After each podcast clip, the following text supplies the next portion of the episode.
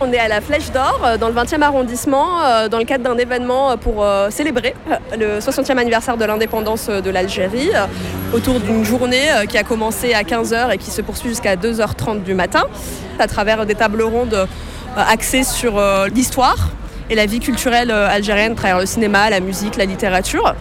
Alors Samir, je suis algérien et je suis devenu français par la suite. Un tiers de ma vie, je l'ai passé en France forcément cette composante-là, elle est, présente. Je ne peux pas la nier aussi. Et, euh, l'indépendance, tu en as entendu parler de ceux et celles de ta famille qui l'ont vécu? On va dire que toute la génération d'avant, en fait, la génération de nos parents, de nos oncles ont vécu ce moment-là à travers les yeux d'un enfant. Et ils nous racontaient aussi ce que les adultes, donc leurs parents, leur racontaient et quels étaient les événements. Chaque trois mois, je, je prends l'avion et je descends. C'est juste pour retrouver mes parents, mes amis, mes amis d'enfance, pour me remémorer les, anciens souvenirs. Est-ce qu'il y a une femme à qui je peux tendre mon micro Non mais moi je suis pas légitime, elle, est plus légitime. Elle. Pourquoi légitime Je crois est à 50% algérienne. Ok, elle est à 0%. Bah, Alors c'est Nella et je suis algérienne marocaine. Voilà, née en France. Euh, et je trouve que c'est bien de créer justement des événements euh, pour euh, rassembler voilà, plusieurs générations suis la troisième génération. Mes grands-parents ont fait la guerre d'Algérie. J'ai pas connu mes grands-parents, donc euh, c'était compliqué. Et euh, il y a un tabou énorme euh, sur ça. Il y a des traumatismes encore de guerre, des traumatismes voilà, coloniaux. Les personnes réellement concernées sont plus là. ma mère n'a même pas fini, on va dire, de connaître même son histoire. L'identité, c'est quelque chose qu'on cherche à chaque fois, en fait. Et dans ma famille, oui, c'est un petit peu c'est de l'espoir, de la joie, mais c'est aussi, je pense, une énorme source de tristesse et de, souffrance. On subit encore euh, une période néocoloniale et post-coloniale avec des paroles, avec même des actes euh, politiques. Qu'est-ce que tu viens de dire? Bah, J'aime juste l'Algérie de mes copines. Euh, qui m'ont transmis bah, en partie leur histoire, l'histoire de leurs parents dans les discussions, l'enseignement à l'école qui finalement n'est pas complet. Et du coup, on va chercher euh, cette part euh, d'histoire complète. Et voilà, c'est pour ça que c'est important d'être là aujourd'hui pour euh, le pouvoir de transmission et de mémoire. je m'appelle Marie Sadio, je suis triple identitaire. J'ai un papa sénégalais et guinéen et une maman marocaine et je suis française. Se souvenir de la France et se souvenir d'Algérie parce que j'ai eu des voisins euh, moi à Nancy, qui ont habité en Algérie française et qui ont un autre souvenir que d'autres Algériens euh, français, du coup maintenant, euh, ont à côté de ça, visiter l'Algérie, c'est un beau pays. Donc vive l'Algérie. Ouais, vive l'Algérie presque.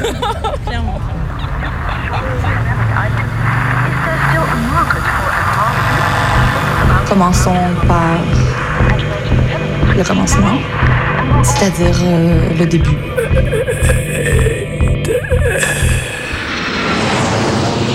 Messieurs, votre attention, s'il vous plaît. Mayday, Mayday, quelqu'un reçoit Antenne dans 30 secondes. 30 secondes. Mayday, Mayday. Transmission. Transmission sur le 102.2. Il s'agit d'un signal de détresse, on doit suivre le protocole.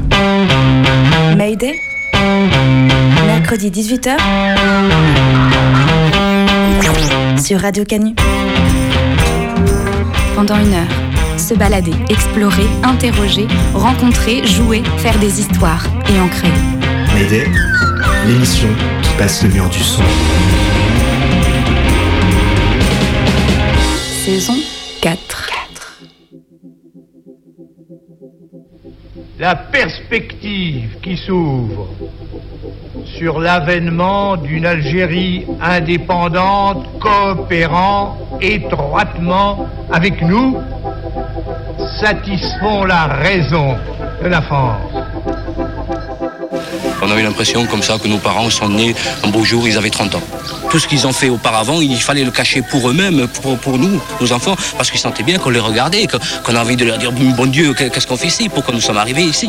Qu'est-ce que vous avez bien pu, pu faire pour pouvoir baisser la tête comme ça, vivre avec la tête baissée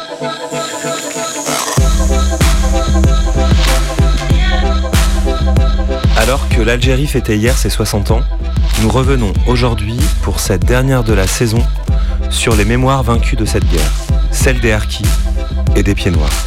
L'explication populaire, c'est de dire que euh, les soldats de la colonisation avaient des bottes noires alors que les indigènes, entre guillemets, marchaient pieds nus, donc euh, ils avaient des pieds noirs. Monsieur Le Pen, cinq témoignages précis et concordants vous accusent d'avoir torturé en Algérie. Que répondez-vous? Mais écoutez, moi je, suis, je ne suis pas, c'est pas à moi de prouver que je n'ai jamais torturé. Oui, il y a des communautés mémoriales qui sont en jeu dans la guerre d'Algérie et qui ont des mémoires qui sont antagonistes et qui vont probablement continuer à se friter au moins à certaines franges. Je vous ai compris 17 octobre 1961, 20h30. C'est ce jour-là qu'un mot nouveau a fait son apparition dans la langue française. Ratonnade. Je cite euh, Pierre Bourdieu qui dit Il n'y a pas de famille qui ne soit le lieu d'un conflit de civilisation. Et ça, en fait, je trouve que c'est multiplié évidemment par l'expérience de la migration, parce que les pays dans lesquels les différentes générations grandissent ne sont pas les mêmes, et du coup les grilles de lecture appliquées sur le monde ne sont absolument pas les mêmes. Et j'adore l'idée qu'un cercle finalement humain si réduit puisse euh, aussi se présenter comme le lieu d'un conflit de civilisation. Regarde cette cigarette. C'est toi. D'un côté, c'est l'armée française, de l'autre, c'est le FLN. Quoi que tu fasses, tu as perdu d'avance. Tu ne sais plus qui tu es. Tu n'es déjà plus un Algérien. Tu ne seras jamais un Français.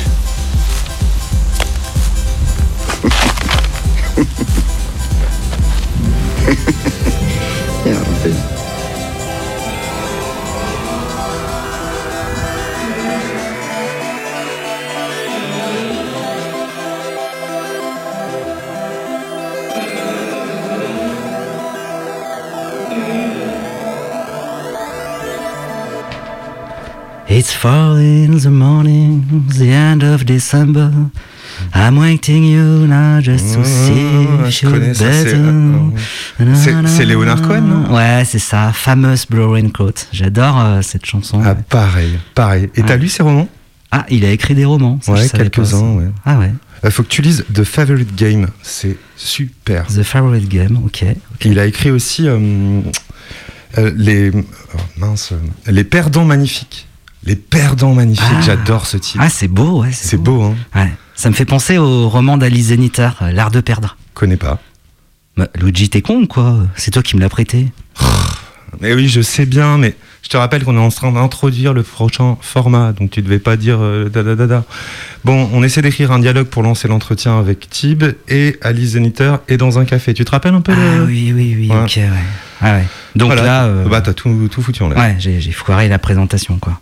Ouais. Mm, mm, Ok. Bon, et du coup, on fait quoi? On, on présente quand même Bah, euh de toute façon, on est obligé là. Vas-y, de toute façon. Ok, ok. Bon, alors, L'art de perdre, c'est un roman, c'est l'histoire de Naïma. Mm. Enfin, non, non, pas vraiment. C'est l'histoire d'Amid.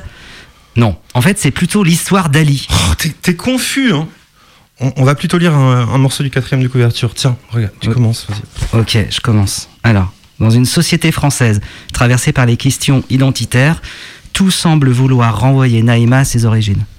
Mais quel lien pourrait-elle avoir avec une histoire familiale qui jamais ne lui a été racontée? Son grand-père Ali, un montagnard kabyle, est mort avant qu'elle ait pu demander pourquoi l'histoire avait fait de lui un harki.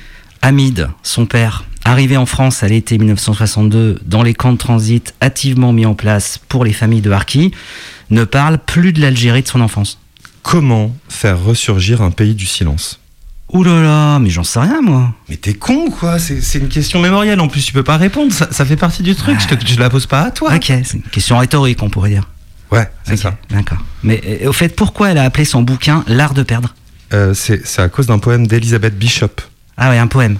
Ah Parce ouais. que maintenant dans Mayday, euh, il y a de la poésie quoi. Et en plus, c'est elle qui le lit. Qui ça elle? Tu suis vraiment pas, écoute, écoute.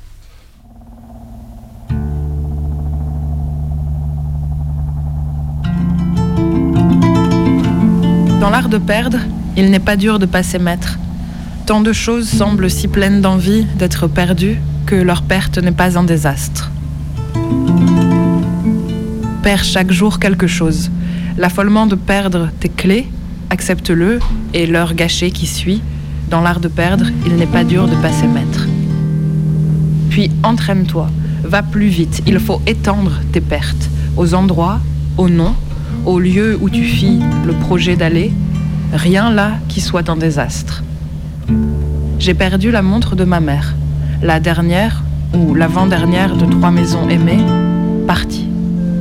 Dans l'art de perdre, il n'est pas dur de passer maître. J'ai perdu deux villes, de jolies villes, et plus vastes, des royaumes que j'avais, deux rivières, tout un pays. Il me manque.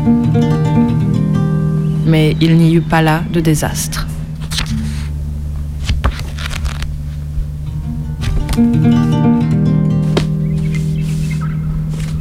c'est pas grave en fait. Enfin, si on t'a rien transmis du pays, de sa langue, de sa culture, de ce qui fait tous les jours qu'un pays est vivant et pas euh, une petite boule de neige euh, qu'on renverse comme ça sous cloche de verre et qui est complètement figée, ben du coup c'est pas chez toi, c'est pas ton pays, on t'a rien transmis, tu, peux pas le porter, tu peux pas le connaître.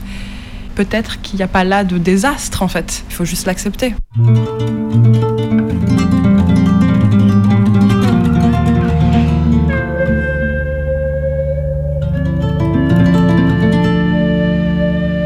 Je suis Alice Zénitaire, je suis écrivaine, euh, dramaturge, metteuse en scène, parfois traductrice.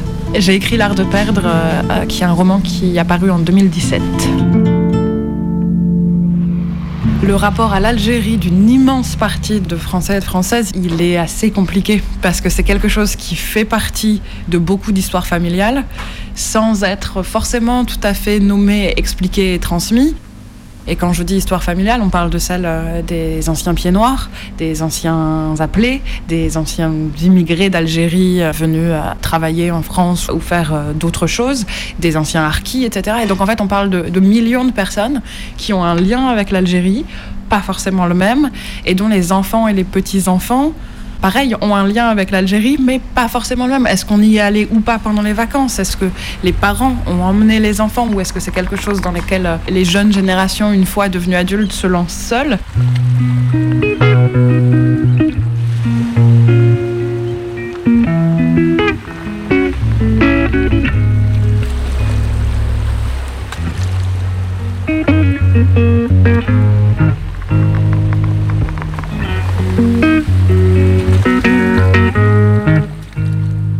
Le point de départ de l'art de perdre, en fait, c'est pas un point. C'est quelque chose de beaucoup plus long que ça, quoi. C'est des choses qui se sont accumulées euh, pendant des années. Si je veux essayer de dater quelque chose de précis, c'est possiblement le, moment où j'ai compris que mon histoire familiale, qui ne m'était pas transmise par les canaux familiales, j'avais le choix soit de l'attendre toute ma vie, euh, soit de choisir d'autres moyens de transmission. Et en fait, ça, c'est quelque chose qui m'a occupé pendant toute la décennie de ma vingtaine d'accepter le fait que c'est pas mon père, c'est pas ma grand-mère qui me raconterait ces histoires-là et qu'il fallait que j'aille lire euh, les historiens et les historiennes, les écrivains et les écrivaines, que euh, j'aille regarder les films faits par euh, les réalisateurs et réalisatrices algériens, les, tableaux des peintres et, qu'en fait il existait énormément de choses quoi. Que cette impression de silence que j'avais, elle appartenait à un, à un endroit minuscule, mais que dès que je sortais du cercle familial, il y avait eu des productions qui me racontaient l'histoire alors certes pas de ma famille, mais de familles qui auraient pu être ma famille et dont les, dont les destins frôlaient un peu mon histoire familiale. Et à partir du moment où j'ai commencé à me nourrir de ça, il y a des tas de récits qui sont nés euh, en moi et, et, je me suis dit un jour j'écrirai sur ça. Et je pensais que ce serait bien plus tard. Je voyais ça un peu comme l'œuvre de ma maturité. Ce serait le, le roman de la cinquantaine. Voici ton pays. Ces montagnes, nous y avons été libres. Et toi, après ce long voyage, es-tu vraiment revenu Je suis là. Et en fait, euh, ça devait être en 2015. J'ai lu euh, le livre de Nicole Lapierre qui s'appelle Sauf qui peut la vie et où euh, à la fin du livre il y a une sorte de petit chapitre qui n'est pas en lien avec ce qu'elle raconte jusque-là et où elle parle de la manière dont on raconte les trajectoires migratoires en France euh, aujourd'hui au moment où le mot migrant en fait cadre, étiquette, label, tout le monde, c'est un truc extrêmement flou et elle dit en fait on traite ces gens au mieux avec de la compassion et puis au pire avec une sorte de peur et, de haine. Mais même la compassion, en fait, c'est complètement... Ça réduit des vies à rien du tout. Il faudrait, euh, dit-elle, raconter ces trajectoires migratoires comme on raconte l'Odyssée d'Ulysse, avec la même admiration, euh, avec la même passion pour les retournements, avec le même, la même reconnaissance de l'intelligence qui doit tout le temps être déployée pour apprendre les nouveaux codes et avec euh, cette idée que c'est un voyage qui ne finit pas. qu'on pense qu'il va suffire de traverser la mer et qu'on sera arrivé quelque part, et qu'en réalité, une migration, c'est un voyage qui se continue, qui se continue dans la langue, qui se continue dans la nourriture, qui se continue, et que c'est très très dur de pouvoir dire ça y est, je suis arrivé chez moi quand on émigre, puis qu'on immigre euh, quelque part. Et là, je me suis dit, ok, je veux faire ça. Euh. Donc j'ai pris tout ce que j'avais accumulé dans mes recherches, et puis j'ai commencé à écrire le livre.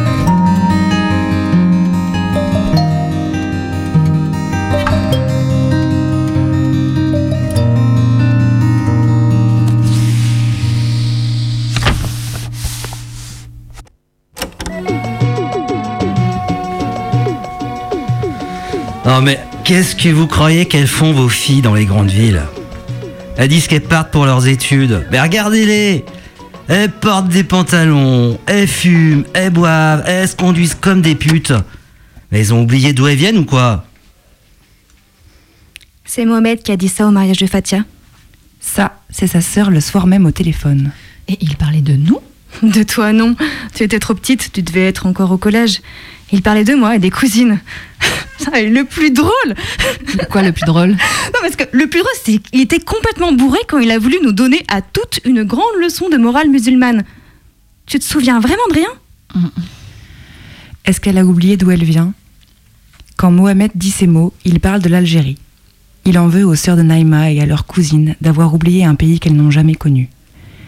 Et lui non plus d'ailleurs, puisqu'il est né dans la cité du Pont-Ferron. Qu'est-ce qu'il y a à oublier? Bien sûr, si j'écrivais l'histoire de Naïma, ça ne commencerait pas par l'Algérie. Elle naît en Normandie, c'est de ça qu'il faudrait parler. Des quatre filles de Amis des Clarisses qui jouent dans le jardin, des rues d'Alençon, des vacances dans le Cotentin. Pourtant, si l'on croit Naïma, l'Algérie a toujours été là, quelque part. C'était une somme de composantes, son prénom, sa peau brune, ses cheveux noirs, les dimanches chez Yéma. Ça, c'est une Algérie qu'elle n'a jamais pu oublier, puisqu'elle l'a portée en elle et sur son visage.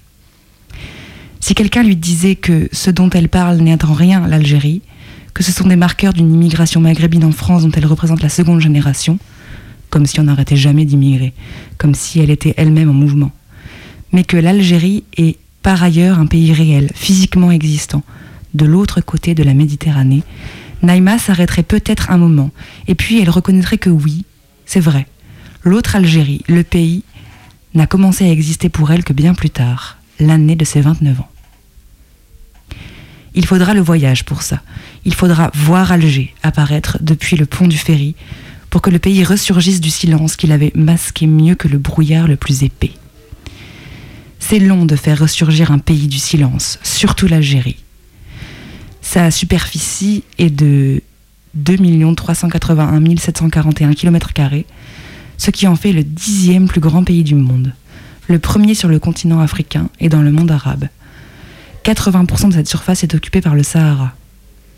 Cela, Naïma le sait par Wikipédia, pas par les récits familiaux, pas pour avoir arpenté le sol.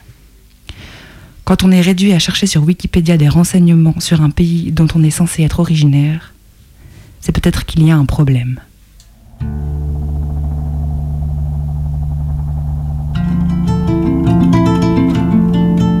Il y a énormément de choses dans la fiction que je crée autour de Naïma qui appartiennent à mes voyages en Algérie et à ma propre histoire. Mais euh, le personnage de Naïma, c'est pas moi.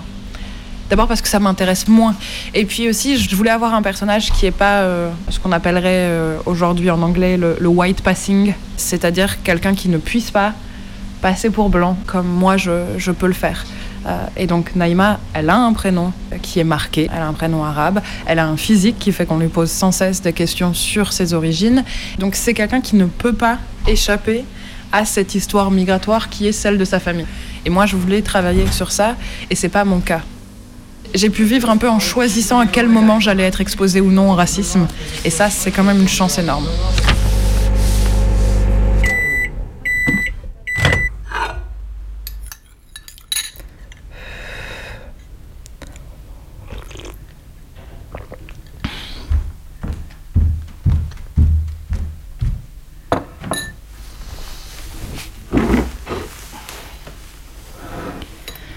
Son ordinateur portable est ouvert sur la table basse, carré de lumière grise et bleue dans l'appartement éteint.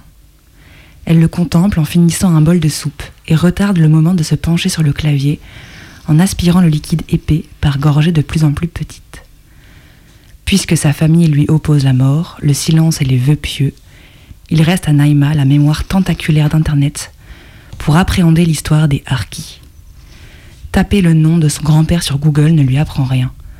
Ce qui est déjà un soulagement car les sites sur la guerre d'Algérie regorgent de délations et d'accusations personnelles, nominatives et violentes. Apparemment, personne n'a cru bon de surnommer son grand-père le boucher de l'Atlas ou la hyène de Palestro, ni de dédier une page au recensement de ses exactions. Elle entre, les uns après les autres, les mots-clés suivants. Harki. Action des Harkis, guerre d'Algérie. Représailles, Harki, Algérie. Harki, Kabyle. Départ, Harki, 62. Il la renvoie instantanément vers des milliers d'images, des pages et des pages de texte, des informations en pagaille et des fautes d'orthographe multicolores sur lesquelles elle clique, sans être sûre de ce qu'elle recherche. Soudain, sur la page internet que consulte Naïma, apparaît un nom familier. Les résidents du hameau forestier dit le logis d'Anne occupent les locaux administratifs pour exiger, entre autres, le départ des militaires servant à l'encadrement du hameau. Elle voit apparaître, trop brièvement, un panneau rouillé et des bungalows vieillissants, oubliés au milieu des pins. Elle regarde de jeunes garçons s'agiter entre des baraquements tristement identiques, et même si, bien sûr, aucun n'est Hamid, elle ne peut se défaire de l'idée qu'ils auraient pu être son père, ou que son père aurait pu être parmi eux. Certains garçons racontent n'être jamais sortis du camp en près de 15 ans. Ils parlent des années passées à vivre sous la férule d'une administration de type colonial, dans laquelle l'électricité leur était coupée tous les soirs à 22 heures. Posséder une télévision leur était interdit, des années à dépendre de la Croix-Rouge qui venait distribuer du lait concentré et des patates, des années à tourner en rond. Quelques-uns ont eu l'audace de percer des trous dans les clôtures et se sont aventurés dans les champs voisins. Ceux qui se sont fait attraper ont fini au centre de correction. Sur les images chaotantes, les garçons aux cheveux noirs, au visage furieux et juvénile, portent des vêtements de vieux, des frusques d'une époque qui paraît bien antérieure aux années 70.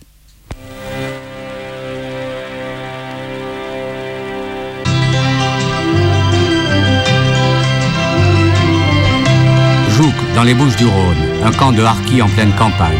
En 1963, date de son ouverture, c'était un camp d'hébergement et à l'époque, les harkis pouvaient se considérer ici en transit. En fait, ils ont élu domicile à Jouk définitivement, faute d'être relogés ailleurs. Euh, rien n'a été fait pour eux. J'ai pu constater parmi les femmes leur désir d'intégration. On demande l'intégration parce qu'on vit dans des camps et puis on est isolé des villes. Alors on voudrait quand même euh, habiter dans la ville pour trouver du travail et tout. qu'on demande l'embauche, qu'il soit dans toutes les entreprises nationales ou soit les entreprises privées, impossible parce qu'il ouvre le papier, la nationalité française, monsieur, on s'en regrette, on ne peut pas t'embaucher parce qu'il y a des immigrés au milieu. Pour eux, on sommes des traîtres et pour la France, on sommes des victimes.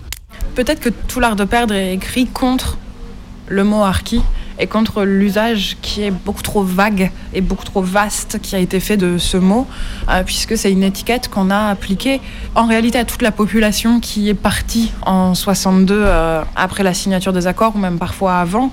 Et donc ça désignait en effet des anciens harkis, donc des gens qui avaient été des supplétifs de l'armée française, mais ça désignait aussi des gens qui avaient été estampillés pro-français pour une raison ou une autre. Ça désignait des religieux qui étaient absolument pas orthodoxes et qui se reconnaissaient pas dans l'islam que préconisait le, le FLN comme euh, étant la, la vitrine identitaire de la future Algérie. Donc des gens qui avaient des pratiques un petit peu plus proches de la sorcellerie, par exemple. C'est des gens qui avaient des rivalités euh, avec des voisins, des clans qui, eux, étaient pro-FLN et donc qui se sont retrouvés étiquetés anti-FLN. Et puis c'est euh, les femmes, les enfants, euh, la famille par alliance, en fait, des gens qui jamais n'ont été harkis. En plus de ce mot donc, qui les rassemble tous alors que leurs trajectoires de vie sont d'une variation immense, euh, il y a le problème du récit simplifié qui vient avec. Et donc du côté de l'État algérien nouveau, ça va être euh, les harkis sont des traîtres et des chiens. Et du côté de l'État français, le récit euh, et qui est porté par l'extrême droite, ça va glisser. Aujourd'hui, c'est aussi un récit qui est porté par la droite, et c'est l'idée que les harkis sont la preuve qu'il existait un amour inconditionnel pour la France chez les peuples colonisés. Et d'un côté comme de l'autre, c'est des récits qui enferment totalement. En fait, c'est des récits qui font le contraire de ce qu'ils devraient faire. Au lieu de donner une voix, ils dévoient complètement ces choses-là. Et c'est très très dur en fait de s'en arracher. L'ignoble Gérald Darmanin, notre ministre de l'Intérieur, a, publié un livre il n'y a pas très longtemps dans lequel il cite l'art de perdre et en disant que l'art de perdre, c'est le récit de ces Algériens euh, qui étaient à la fois euh, amoureux de la France et de leur pays, quoi, une sorte de genre ces mecs sont autant passionnés par les macroutes que pour la Marseillaise. Et en fait, je me suis dit, mais donc de une, tu l'as pas lu, et de deux, c'est hyper dur d'avoir écrit un livre contre ce récit-là et de le voir se faire absorber par ses croyances sur les bienfaits de la colonisation. C'est comme le blob, ce vieux récit raciste, là, c'est capable de tout digérer sur son passage au fur et à mesure que ça avance, y compris les récits contradictoires. Et ça, c'est. Enfin, à la fois, c'est très dur et en même temps, ça me fait me lever le matin, quoi. En fait, il faut toujours repartir au combat. Ah, les, vieux récits, ils ont une espèce de, ouais, de puissance d'ancrage qui est énorme, et toute tentative de contre-scénarisation, elle prendra du temps, et elle est jamais achevée. Donc, euh, ouais.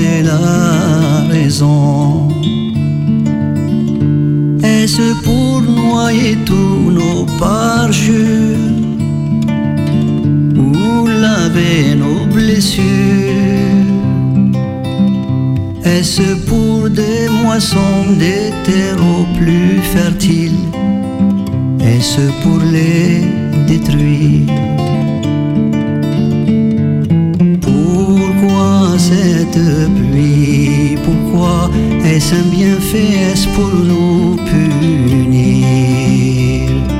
J'ai froid mon pays, j'ai froid, faut-il le fêter ou bien le maudire?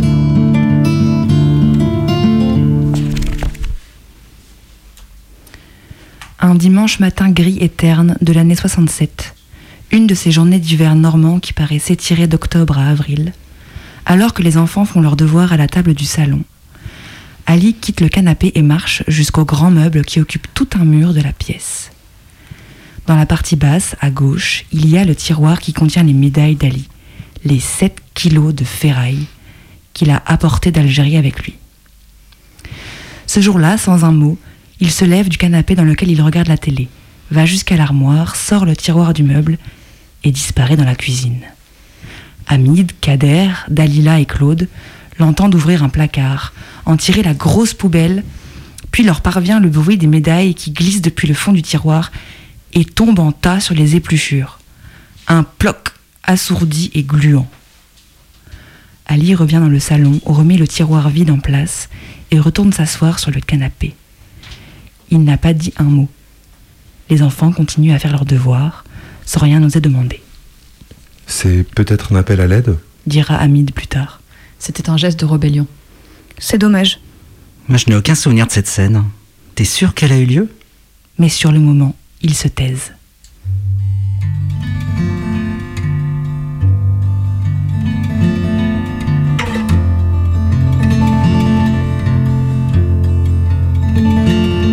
Je pense qu'aujourd'hui, on a à finir le travail historique sur la guerre d'Algérie. C'est la mission demandée à Benjamin Stora, qui est un travail d'histoire sur les faits, d'ouverture des archives, un travail aussi pour que nos manuels rendent compte de toute cette période, et un travail qui permettra du coup la réconciliation des mémoires.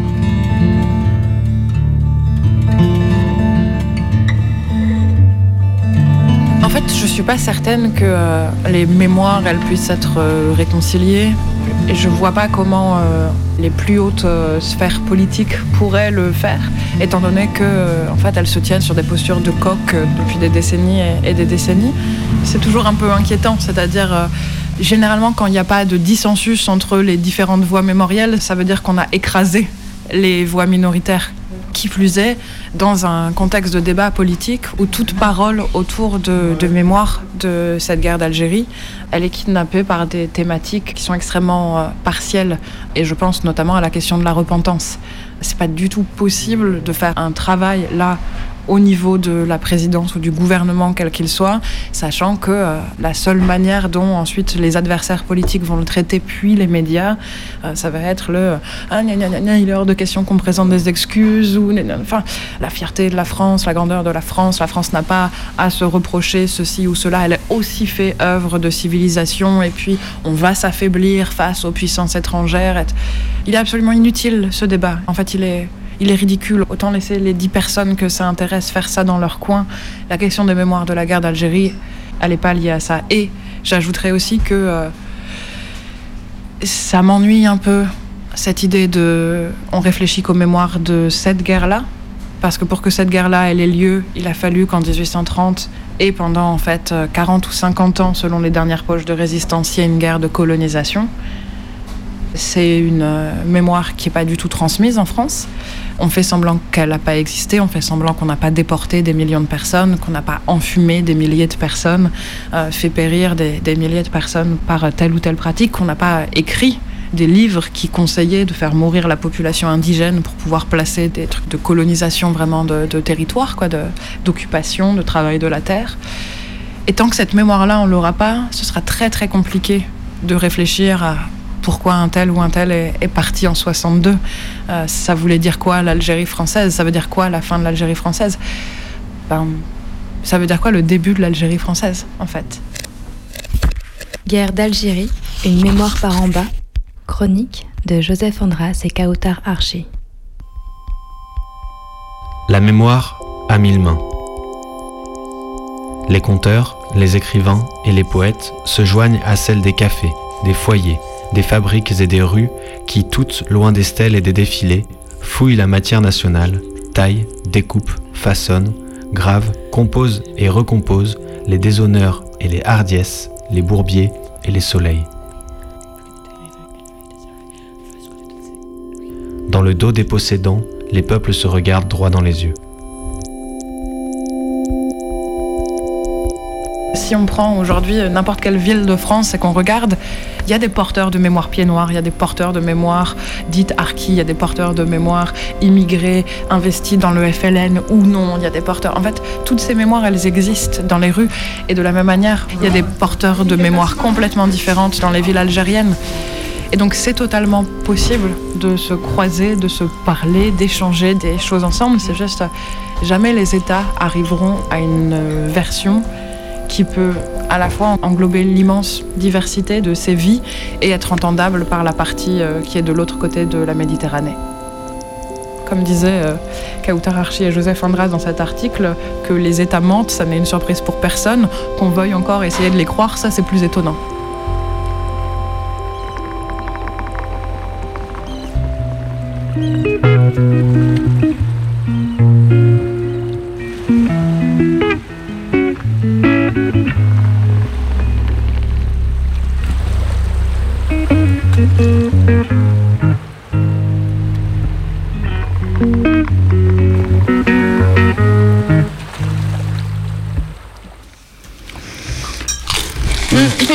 Maintenant, et je mens pas, hein, dans la plupart des livres que j'ouvre, il y, a des petits- il y a des jeux qui me sautent à la gueule. Et moi, j'en peux plus de tous ces récits écrits à la première personne. Mm. Je comprends pas. Enfin, ça doit être la thérapie narcissique. Ils n'ont qu'à aller voir des psys.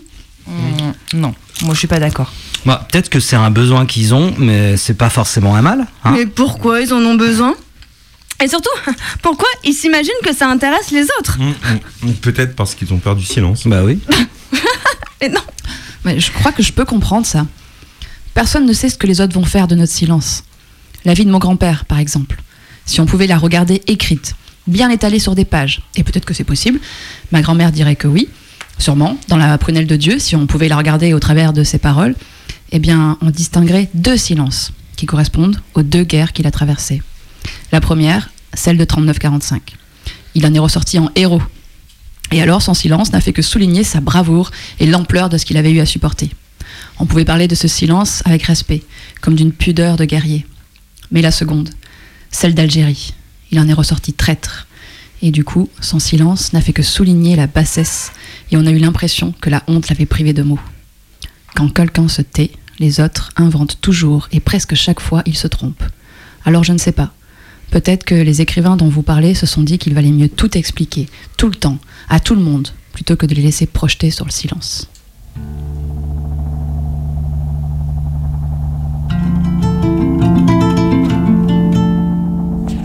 Dans l'art de perdre, je parlais du fait qu'on a tendance à, à figer les pays euh, dans une mémoire ou dans des grandes lignes, euh, parfois dans des généralités sur euh, ce peuple est comme ci, ce peuple est comme ça, etc. Et quand moi je suis allée en Algérie les, les deux fois, bien sûr j'essayais d'accepter que ce pays avait complètement bougé depuis les souvenirs des années 60 de ma famille. Mais je réalise aussi que j'ai accepté une autre mise sous cloche qui était après la décennie noire. De toute façon, il n'y aura pas de révolte, il n'y aura pas de mouvement populaire en Algérie comme il y a pu y avoir chez les voisins au cours des, printemps arabes. On sait trop le prix du sang, les mouvements des années 2000, le printemps noir, le printemps berbère, ça a aussi été des mouvements qui ont été réprimés tellement sévèrement par la police qu'on laissait sur le carreau des jeunes de 18 ans sur qui on a tiré à, à balles réelles. Et du coup, pour moi, le pays, il était figé dans ce récit-là. Et de voir que quelques années plus tard, alors que la menace de mourir sous la répression policière, elle est extrêmement forte, tout à coup, il y a 800 000 personnes qui se disent on s'en fout en fait. C'est plus important d'y aller que de ne pas y aller. Semaine après semaine, la détermination du Hirak reste intacte.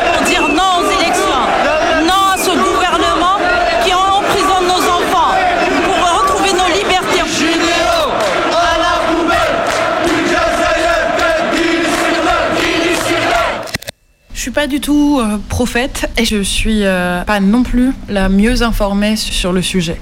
Mais ce qui est bouleversant pour moi dans le Hirak et dans cette jeunesse que euh, on a vue et qu'on voit encore en fait dans les rues de l'Algérie, c'est que ça remet encore une fois le pays en mouvement.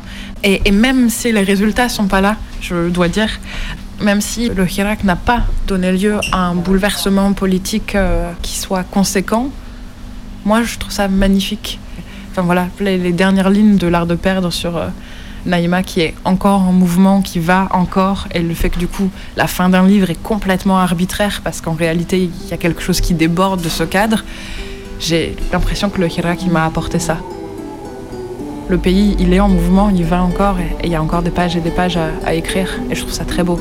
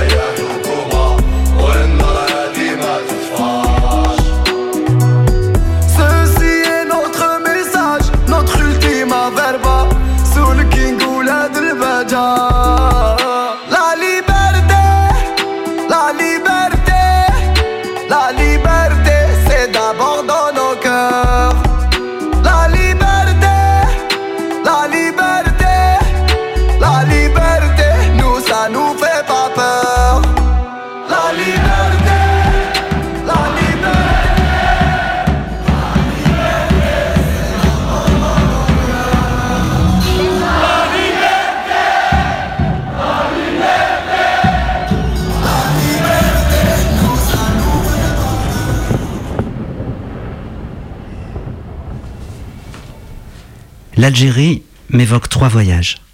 Le premier est un livre, un roman que je lis enfant, vers l'âge de 10 ans. C'est l'histoire de Jamil et de son père Ali, travailleur émigré en France. Je me souviens pas toute l'histoire, mais par contre, il y a une scène dans ce roman que je n'ai jamais oubliée. Ils ont été refoulés des hôtels et ont passé la nuit dehors. Ça doit être l'hiver. En tout cas, il fait froid. Ça se passe à Paris, ou du moins dans une grande ville. Ils se réfugient dans un café pour se réchauffer, permettre à Jamil de dormir un peu. Il commande des cafés au lait bien chauds.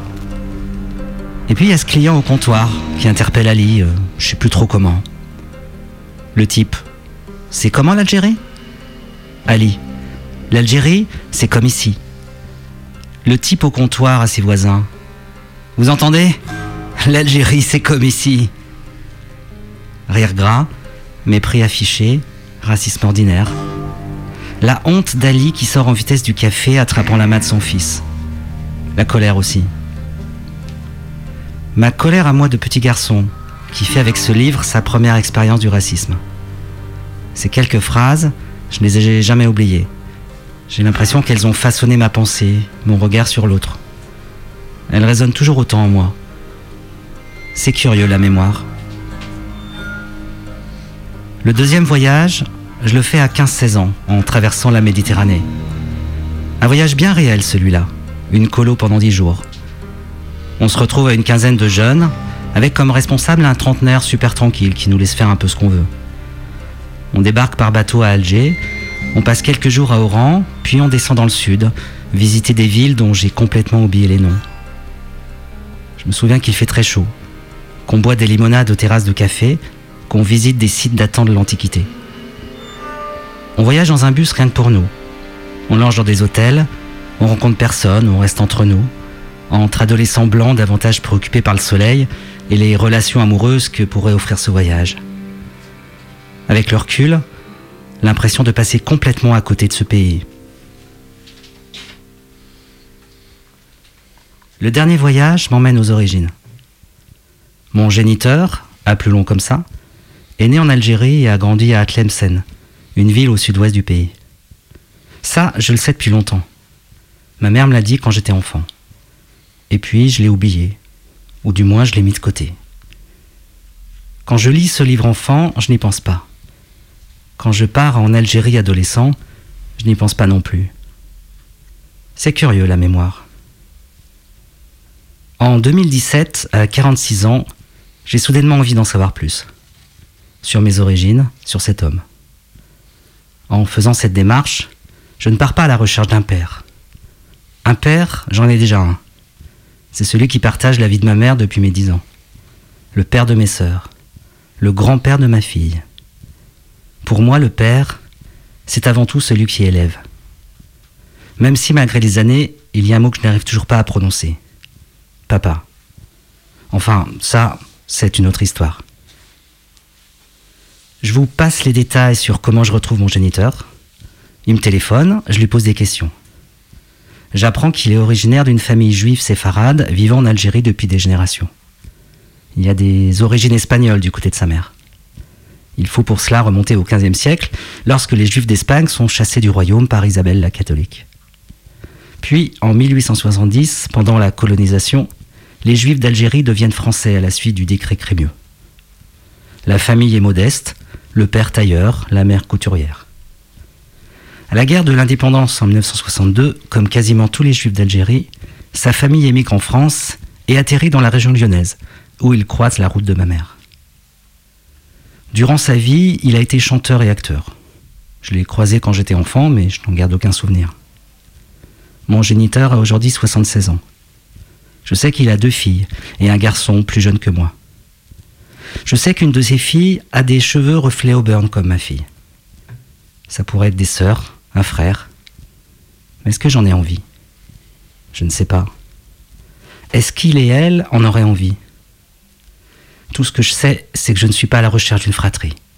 Mais je sens bien que parler de tout cela me remue et crée un certain trouble en moi. Par contre, une suite, il y en a une à mon premier voyage. Il y a quelques mois, je suis chez mes parents et je regarde distraitement dans la bibliothèque de l'entrée. Et là, je ressens une palpitation en apercevant un livre. Ce n'est pas le titre qui me parle, Le paradis des autres, ni le nom de l'auteur, Michel Grimaud. Non, c'est la couverture, la photo, le bleu de la couverture surtout. Jamais je n'aurais imaginé le retrouver. Jamais je n'aurais imaginé qu'il m'attendait là. Je le feuillette, évidemment, je veux retrouver ce passage. Je tourne fébrilement les pages jusqu'à la page 32. Extrait.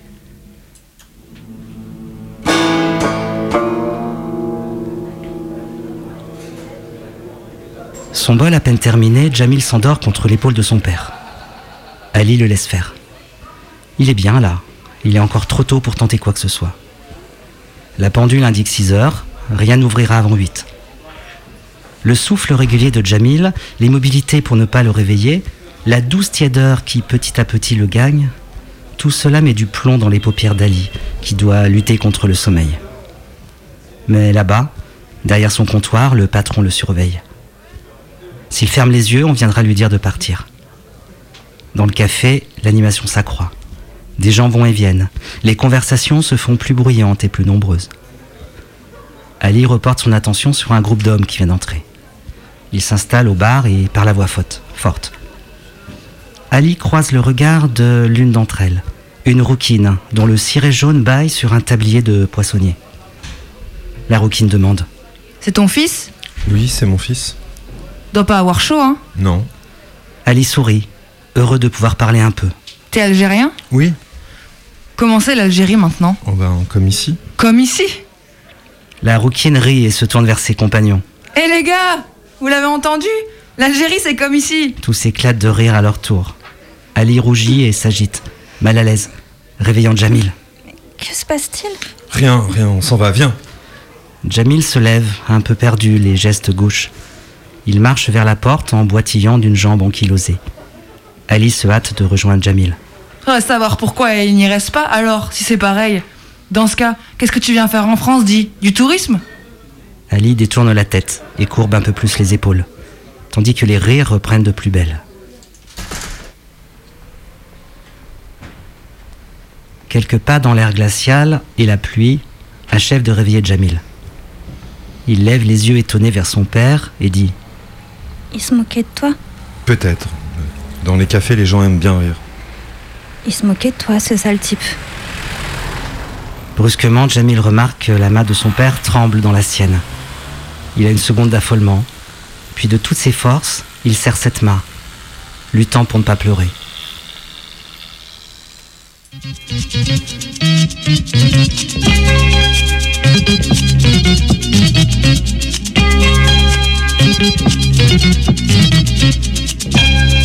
Le 1er novembre 1954, à Alger, commençait la guerre avec une série d'attentats. Une trentaine de bombes artisanales explosées devant différents immeubles, comme celui de la radio ou des dépôts de carburant. C'était le début de la guerre d'Algérie, avec ce que l'on a appelé alors la Toussaint Rouge et un ministre de l'Intérieur nommé François Mitterrand.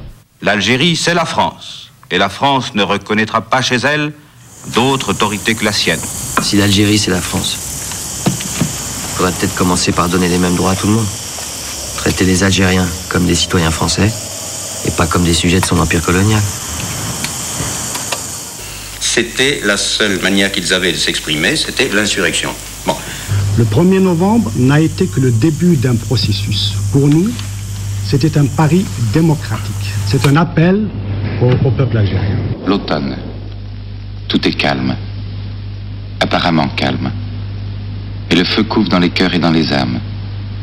Quelque part, un poète, Mouloud Mamri, traduit à sa manière son inquiétude, sa révolte et celle de ses frères. Quand trop de sécheresse brûle les cœurs, quand la faim tord trop d'entrailles, quand on verse trop de larmes, quand on bâillonne trop de rêves, c'est comme quand on ajoute bois sur bois sur le bûcher. À la fin, il suffit du bout de bois d'un esclave pour faire dans le ciel de Dieu et dans le cœur des hommes le plus énorme incendie. Dans la nuit du 31 octobre au 1er novembre, de minuit à 7 heures du matin, des bandes armées ont attaqué en 15 points du territoire. Bilan 7 morts, dont 5 Européens. Des dizaines de millions de dégâts. Parmi les événements de ces 30 dernières années, quel est celui qui a le plus marqué l'histoire de la France? Réponse de 31% des personnes interrogées, la guerre d'Algérie. Peuple algérien, pense à ta situation humiliante de colonisé. Avec le colonialisme, justice, démocratie, égalité ne sont que l'heure et du prix. Nous t'appelons à reconquérir ta liberté au prix de ton sang. Se désintéresser de la lutte est un crime. Contrecarrer l'action est une trahison. Vive l'armée de libération. Si on y réfléchit bien, le FLN a de bonnes raisons de se battre. Un jour, faudra négocier avec eux. On ne peut pas uniquement répondre à la barbarie par la barbarie, mon capitaine. Par l'armée, c'est la jeunesse française qui reçoit la mission de résoudre le drame algérien. Par camion, par train, les unités vont couvrir le pays d'un vaste filet protecteur que l'on a baptisé quadrillage.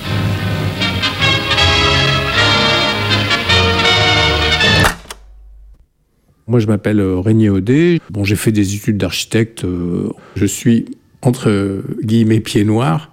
Moi, je suis né là-bas et, et mes parents sont nés là-bas. Donc, moi, je suis né en 50. Euh, Mes parents sont nés dans les années 20. Je suis né à Alger, mais en fait, nous habitions une petite ferme, enfin une grande ferme, limite Mitidja Kabylie, dans une ville qui est très connue, qui est Palestro.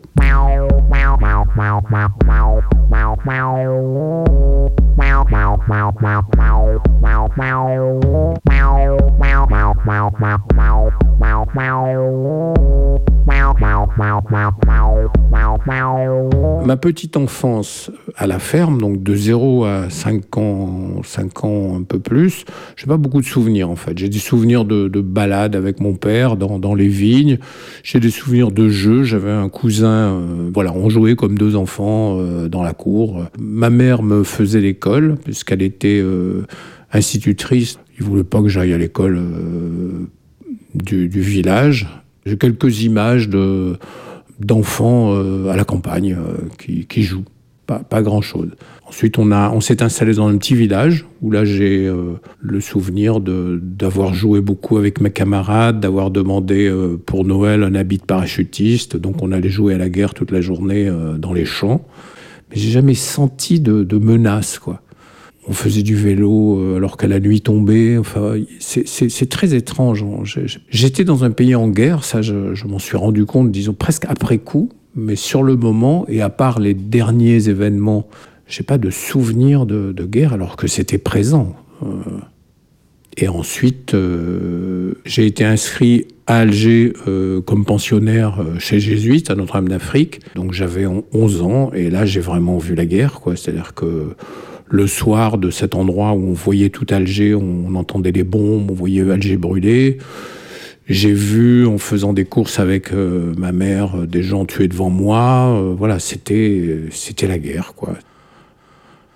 Du côté maternel, ce sont des gens vraiment pauvres, d'origine espagnole.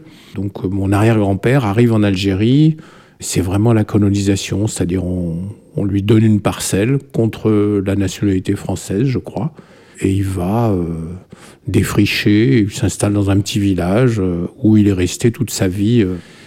Et du côté de mes grands-parents paternels, c'est tout à fait autre chose. Ils ont beaucoup d'argent, ils arrivent plus tard et ils vont faire fortune en Algérie. Alors évidemment, ils, ils font fortune jusqu'en 62, quoi, où, où ils perdent à peu près tout. Donc une, grande propriété euh, à Balestro. La, propriété, ils l'achètent progressivement, mais euh, à l'origine, il y, a, des expropriations euh, des populations qui étaient là, qui expliquent euh, le retour du refoulé avec les événements de Palestro en 56.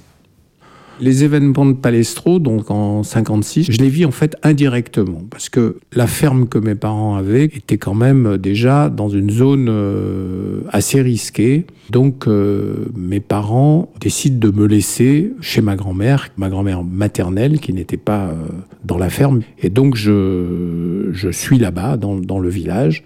Ce qu'on m'a raconté après, c'est donc mon père rentre à la ferme.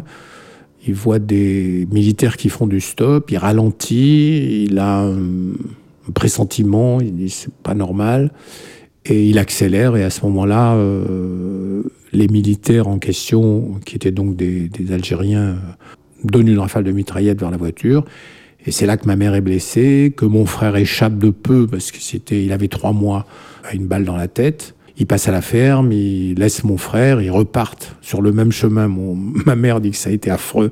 Ils reprennent le même chemin dans l'autre sens pour aller euh, voir leur médecin. Et euh, voilà, et donc euh, une bande de, de ce qu'on appelait à l'époque de terroristes, donc d'Algériens, décide de, de faire un exemple. Sept fermes d'Européens entre deux villages, tous les colons qui les occupaient ont été euh, tués. Aussi en référence à des massacres qu'il y avait eu dans l'autre sens un siècle avant. En fait, si notre ferme n'a pas été attaquée, la, septième ferme, c'est probablement parce qu'ils ont pensé que mes parents allaient donner euh, l'alerte. Et que donc, ils se sont dit, on va arriver, on va attaquer cette ferme, mais on va être nous-mêmes probablement attaqués à ce moment-là. Donc moi, j'ai, euh, je n'ai eu personne de tué dans ma famille, ce qui, voilà, ce qui après coup m'a semblé à la fois euh, une chance et en même temps, euh, j'ai j'ai compris que j'avais quand même vécu sous cette menace pendant une partie de mon enfance.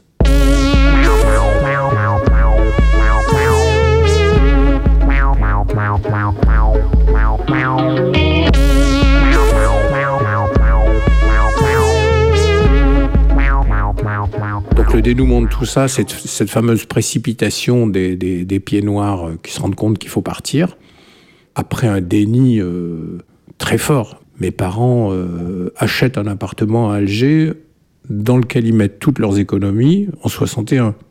Avant l'indépendance, en juin, c'est la panique. Ma mère fait la queue pendant, je crois, une journée, une nuit pour avoir une place de bateau. Pour la première fois, je vais prendre le bateau, puisque on venait tous les ans en France, mais en avion.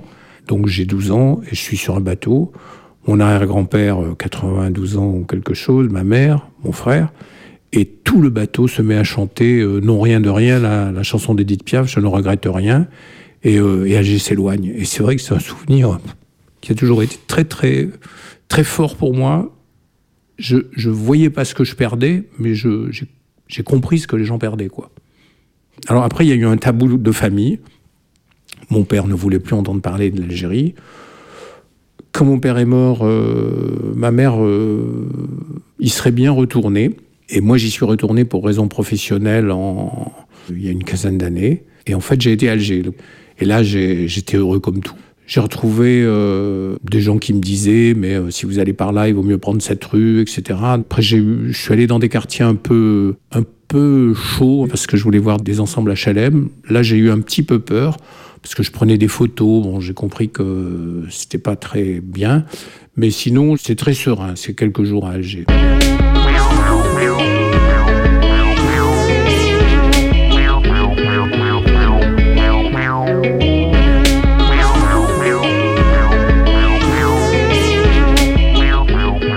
L'arrivée en France, rentrée scolaire euh, septembre 62, très compliqué. euh, donc j'étais euh, pensionnaire à Perpignan parce que ça correspondait au centre géographique de, des endroits où seraient mes parents dans cette rentrée 62.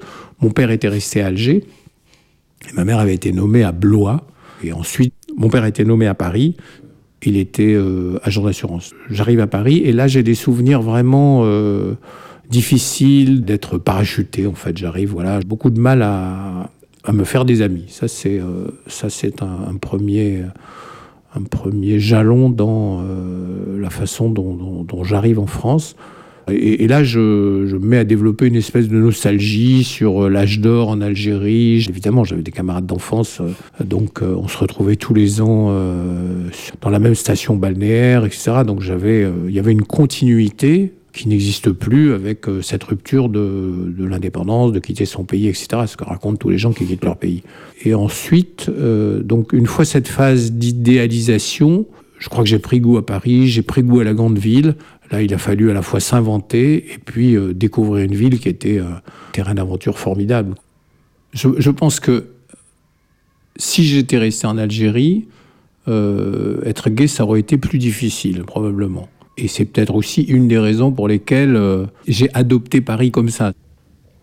J'ai jamais eu de, de tropisme particulier vers l'Algérie, j'ai pas fait de recherche particulière sur l'Algérie, etc. Mais euh, depuis une dizaine d'années, je suis très engagé sur les quartiers populaires euh, en France qui sont touchés par des projets de de rénovation urbaine qu'on devrait plutôt appeler démolution urbaine. Et donc je, je croise en permanence euh, donc des vieux Algériens ou des vieilles Algériens, mais aussi euh, leurs enfants. euh. Je suis toujours très ému Le premier lien qu'on peut faire entre euh, organisation de l'espace en France et, et colonisation, c'est qu'il y a vraiment une expérimentation technique euh, ou du dessin de la ville dans euh, les urbanisations euh, des années 50-60 au Maroc et en Algérie. Le, le préfet de l'Algérie se retrouve super préfet de la région parisienne au moment où il faut urbaniser autrement. Le second parallèle, Bourdieu raconte très bien qu'on fabrique des villages pour casser le lien social. Et une des interprétations de la rénovation urbaine, c'est évidemment ça. C'est-à-dire on casse des liens sociaux, des solidarités, des résistances aussi, en cassant des bars et des tours dans les quartiers populaires.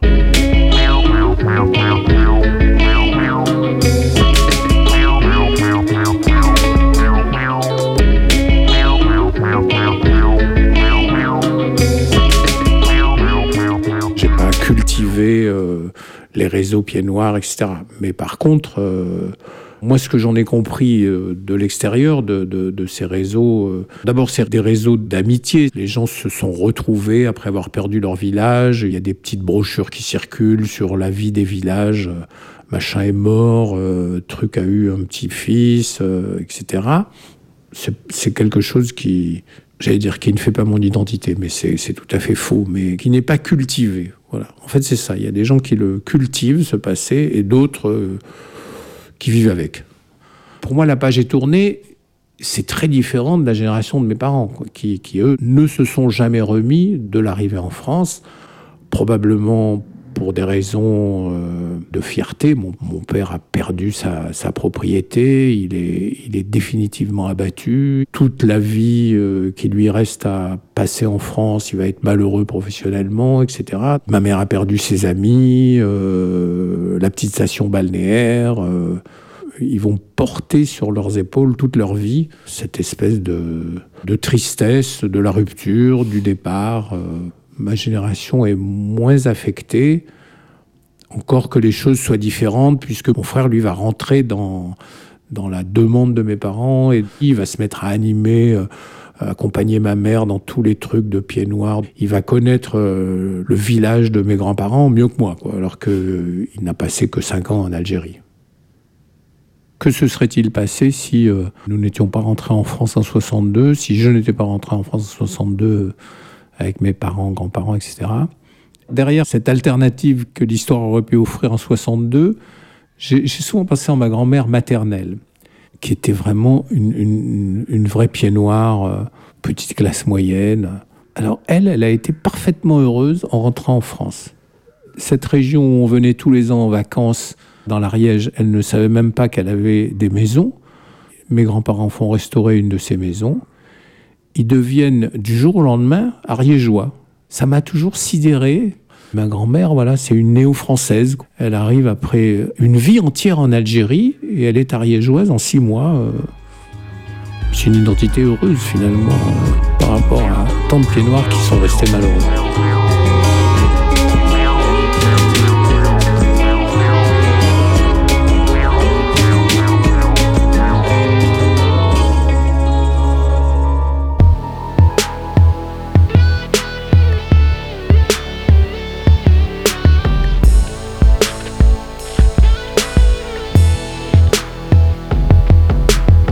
J'ai le sang mêlé, un peu colon, un peu colonisé. Un peu colombe sombre ou corbeau décolorisé. Médine et métissé, algérien français, double identité. Je suis un schizophrène de l'humanité. De vieux ennemis cohabitent dans mon code génétique. À moi seul, j'incarne une histoire sans générique. Malheureusement, les douleurs sont rétroactives lorsque ma part française s'exprime dans le micro de la vie. Pensiez-vous que nos oreilles étaient aux arrêts et que nos yeux voyaient l'histoire par l'œil d'Osiris Pensiez-vous que la mort n'était que mauresque, que le seul sort des Arabes serait commémoré? On ne voulait pas d'une séparation de crise, de ne pouvoir choisir qu'entre un cercueil ou une valise, nous ne voulions pas non plus d'une Algérie française, ni d'une France qui noie ses indigènes dans le fleuve de la Seine. Pourtant, je me souviens du FLN qu'avec panique et haine, garant d'une juste cause aux méthodes manichéennes. Trancher les nez de ceux qui refusent et les tranchées dévisager, car la neutralité fait toi un étranger. Tous Tous les Français n'étaient pas hommes de la machine, praticiens de la mort, revanchards de l'Indochine. Nous souhaitions aux Algériens ce que nous voulions dix ans plus tôt pour nous-mêmes. La libération d'une dignité humaine, nous n'étions pas tous des gens moulins, mais loin des gens foutistes. Proches de Jean-Paul Sartre et des gens jusqu'aux bouddhistes. Tantôt communistes, traîtres, car bordeurs de valises. Tantôt simples sympathisants de la cause indépendantiste. Je refuse qu'on m'associe aux généraux dégénérés. Mes grands-parents ne seront jamais responsables du mal généré, du mal à digérer. Que l'histoire en soit à gerber, que des deux côtés de la Méditerranée tout soit exacerbé. Alger meurt, Alger vit, Alger dort, Alger crie, Alger peur, Alger prie, Alger pleure, Algérie.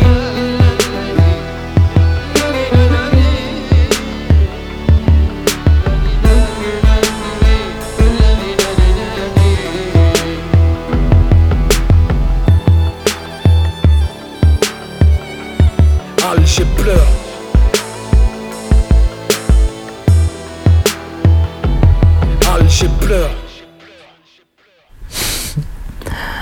Bah, L'indépendance, elle a existé en 62, effectivement. C'était. euh, Elle, c'est Abiba. Abiba, elle est franco-algérienne, elle est sage-femme et elle nous a accompagnés pendant ma grossesse et la naissance de notre fille. Et vous la retrouverez aussi la saison prochaine. Moi, j'étais toute petite, mais, mais je, je pense qu'ils ont dû vivre un truc incroyable. Incroyable, cette indépendance.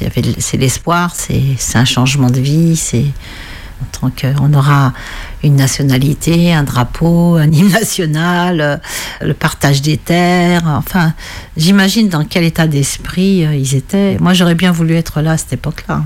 Franchement, euh, moi, j'étais en France et on- Peut-être mon père était heureux parce que c'était un combattant de la première heure. Mais pour moi, la vie n'avait pas changé puisque le racisme était toujours présent. Était, c'est pour moi l'indépendance en France. euh, je ne sais pas ce que c'était en fait.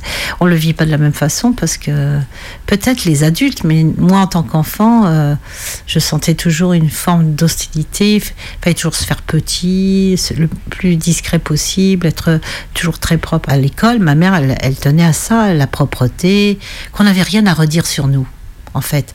Donc moi, l'indépendance, je ne l'ai pas vécu vraiment. Euh, quand je suis partie en Algérie, à un moment donné, euh, l'indépendance, euh, quand il y avait la fête nationale, on savait qu'on n'allait pas bosser, c'était ça, qu'il allait y avoir des, manifestations, etc. Mais dans les premières années, c'était le militantisme, donc on y croyait.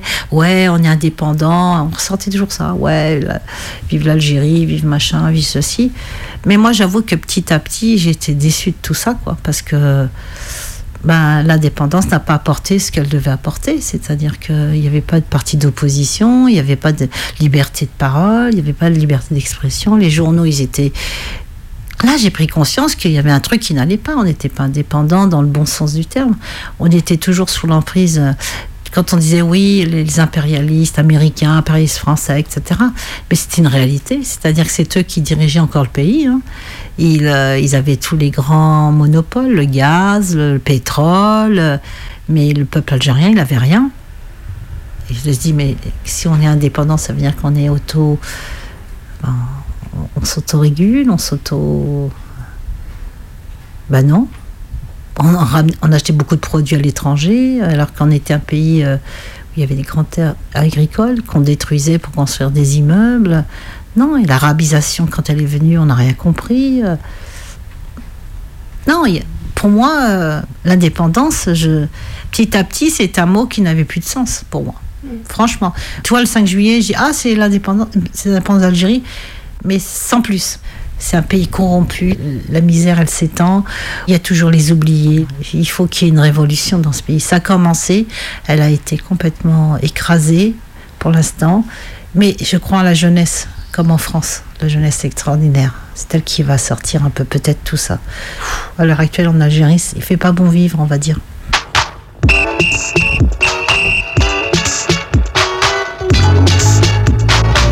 Allez, Mayday saison 4, c'est fini. Et ouais, et ouais, on est grave, grave, grave à la bourre. Pour changer, vous trouverez toutes les infos des musiques et films sur notre audioblog. Bon été. On vous retrouve en septembre pour la saison 5 et coupez pas la radio, tout de suite c'est les infos.